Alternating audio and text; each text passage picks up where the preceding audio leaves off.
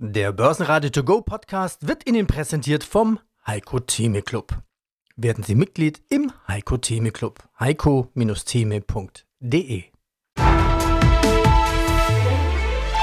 Börsenradio Network AG Marktbericht. Herzlich willkommen, der Marktbericht vom Dienstag mit Andreas Groß. 15% plus für einen DAX-Wert, das ist außergewöhnlich. Ist am Dienstag passiert bei Covestro. Dabei steckt die Chemieindustrie doch in Schwierigkeiten. Abzulesen auch am Dienstag an der Gewinnwarnung von Lanxess. Diese Aktien fallen 15% sind aber im MDAX zu finden. Bei Covestro dagegen manifestiert sich, was seit langem gemunkelt wird, Übernahmegerüchte. Angeblich ist der Ölkonzern ADNOC aus dem Emirat Abu Dhabi interessiert. Aber wie gesagt, Gerüchte, es gab weder Bestätigung noch ein Dementi. Auch wenn Covestro mit weniger als einem Prozent im DAX gewichtet ist, stützen die 15% Kursgewinn. Der DAX verliert ein halbes Prozent und schließt etwa bei 16.120 Punkten. Im frühen Handel geben auch die US-Indizes leicht nach. Nach dem Feiertag beginnt der Handel am Dienstag im Dow Jones bei 40.000 Punkten, die Tech-Werte bei 15.000 Punkten. Klingt komisch, ist aber so. Und den Vogel schießt Airbus ab. Zwei überaus fette Aufträge kann man medienwirksam abschließen auf der Luftfahrtshow in Le Bourget bei Paris. Neun Langstreckenjets A350 gehen auf die Philippinen. Und der größte Auftakt der Luftfahrtgeschichte kommt aus Indien. Indigo bestellen 500 A320 Neo. In Worten 500. Mein Name ist Alois Wügerbauer und ich bin in der Geschäftsführung der Banken General Investment Gesellschaft in Linz. Das immer oder Dreh- und Angelpunkt in dieser ganzen Diskussion mit Inflation, mit Zinsen, mit Gewinnen, vielleicht sogar mit Rekordgewinnen, das sind ja oft auch so Aussagen, die jetzt sich auf den Moment beziehen, die sich vielleicht auch auf die Vergangenheit beziehen. Und sobald ich dann aber in die Richtung Zukunft schaue, die Erwartungshaltung da, gehen momentan die Meinungen dann doch relativ stark auseinander, ob das in diesem Tempo so weitergeht. Wenn ich jetzt anschaue, Chemiebranche zum Beispiel, die bekommt derzeit ordentlich was auf die Finger. HSBC zum Beispiel maulen über BASF, haben da das Rating gesenkt. Heute Morgen kriege ich die Meldung, Lanxess senkt die Prognose. Hat zunächst einmal Chemie ein Problem?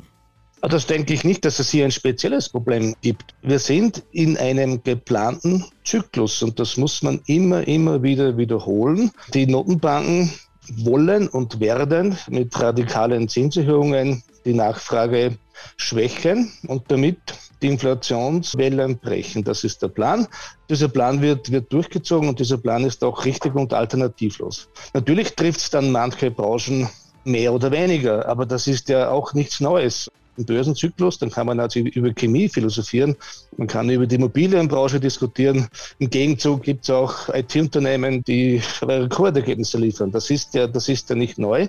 Aber darüber liegt dieser geplante Abschwung und natürlich gibt es da Schrammen. Es wäre verwunderlich, wenn man die Zinsen von, von minus auf plus vier Prozent erhöhen könnte in, in zwölf Monaten und es hätte ökonomisch gar keinen Effekt. Und wir haben ja auch an dieser Stelle immer wieder darauf hingewiesen, dass die Zinserhöhungen historisch betrachtet frühestens nach zwölf Monaten ihre Wirkung in der Realwirtschaft entfalten. Jetzt begann dieser, dieser Zinserhöhungszyklus im Prinzip genau vor einem Jahr. Das heißt, jetzt kommen wir in die Phase, wo man einfach jetzt die Spuren sieht. Da wird es da und dort einfach Schrammen geben.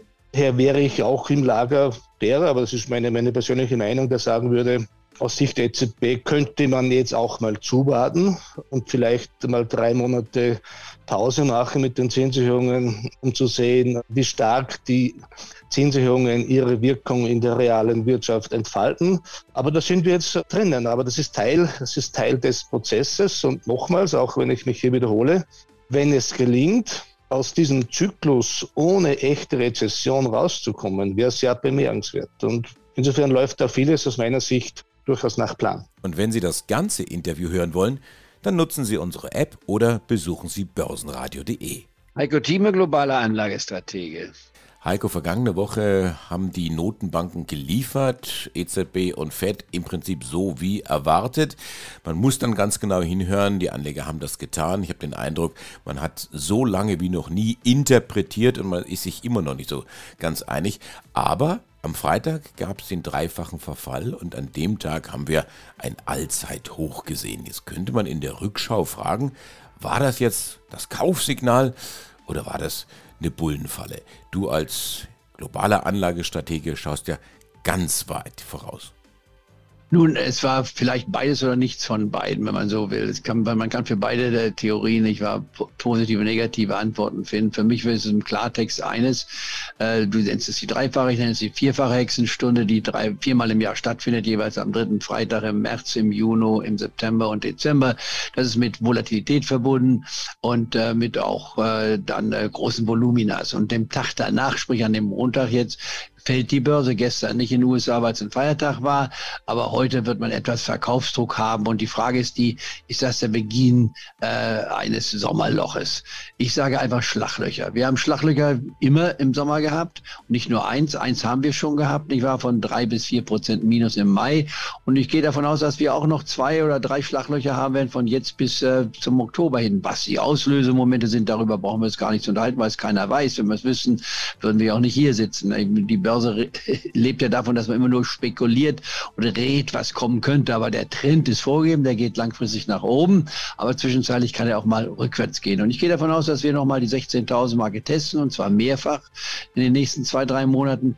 Die 15.500 Marke könnten wir sogar sehen. 15.000 ist kein Muss, könnte sein, aber viel weiter runter wird es nicht kommen. In anderen Worten, jetzt das Pulver trocken halten und natürlich nach wie vor in unserer Auswahl, das besprechen wir ja auch, die Werte suchen, die vielversprechende Aussichten haben und die von ihren Höchstständen deutlich 20, 30, 40 Prozent oder über 50 Prozent zurückgefallen sind, um das Restrisiko äh, wenn man es als minimal ansieht, dann kann man sich dort einkaufen. Entweder in drei Tranchen mit Abständen von jeweils 15 Prozent oder man nimmt ein Hebelprodukt. Da limitieren wir uns aber ein halbes Prozent. Äh, Abstand vom Verfall 30 Prozent. Das sind unsere Strukturen. Und da haben wir drei oder vier Empfehlungen genannt, selbst eine Leerposition auf den Standard Poor's 500 Index.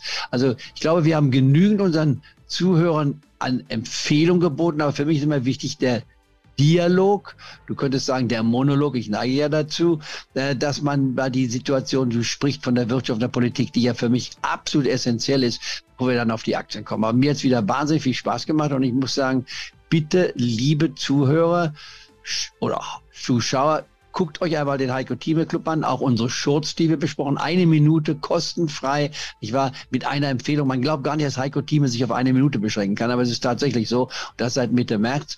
Ja, und dann vielleicht auch die Marktprognose, die ich täglich fünfmal bis sechsmal in der Woche tue. Also es war wieder für mich hochinteressant, deine kritischen und hilfreichen Fragen natürlich. Na, schon die Steuererklärung gemacht? Wir vom Handelsblatt haben in einem Steuerspezial analysiert, worauf das Finanzamt bei der Steuer 2023 genauer guckt. In unserem PDF-Ratgeber finden Sie die wichtigsten 16 Neuerungen, Einstiegstipps für Elster und vier Wege, wie Sie das Maximum herausholen. Sichern Sie sich also jetzt das digitale Handelsblatt vier Wochen für nur 1 Euro unter handelsblatt.com slash mehrwissen.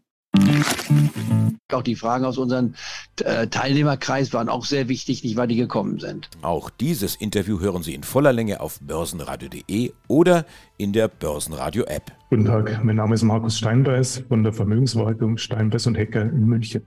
Der ein oder andere Anleger sieht auch im Bereich der Anleihen so einen Sweet Spot und sagt, oh, das wäre jetzt wieder interessant. Da kriegt man relativ risikoarm, ich will nicht sagen risikolos, kriegt man doch ganz vernünftige Renditen mittlerweile. Das ist durchaus richtig, aber auch hier wieder die Frage des Anlagehorizonts, in dem Fall des Zinsrisikos oder der Duration anders bezeichnet. Wenn man dieses Bild hat, dieses disinflationären Trends mit den deutlich nachlaufenden rückläufigen Inflationsraten, dann ergeben sich Potenziale in den nächsten ein, zwei Jahren. Und zwar über das ganze Laufzeitspektrum. Aber man muss immer im Auge haben zwei Dinge. Zum einen ist das Thema Kreditrisiko. Vor dem Hintergrund der Belastungsfaktoren, die wir auf uns zukommen sehen, sind wir ganz klar positioniert in einem sehr, sehr bonitätsstarken Segment. Ich denke sogar, dass früher oder später die schlechten Investment-Ratings auch in, in, in Probleme kommen können. Das heißt, Bonität in einer Periode wie diese ist enorm wichtig und man muss sich auch wirklich vor Augen halten, was das Zinsänderungsrisiko Risiko betrifft. Man kann die Welle jetzt spielen, man kann diesen disinflationären Trend jetzt spielen, auch mit längeren Durationen, sollte aber auf der Hut sein, falls Notenbanken den sogenannten Pivot machen, den schon viele immer erwarten, wieder expansiver werden, was Inflationsrate mit anheizen wird. Und insofern ist die Duration, die lange Duration, ein eher mittelfristiger Trade, um es mal so zu bezeichnen. Das war der Marktbericht vom Dienstag. Ich bin Andreas Groß, die Stimme des Börsenradio. Am Mittwoch begrüßen wir den Finanzexperten Gregor Rosinger aus Österreich, Blockchain- und Bitcoin-Spezialist Timo Emden von IG und den Chefvolkswirten der Degussa, Dr. Thorsten Polleit. Börsenradio Network AG. Marktbericht.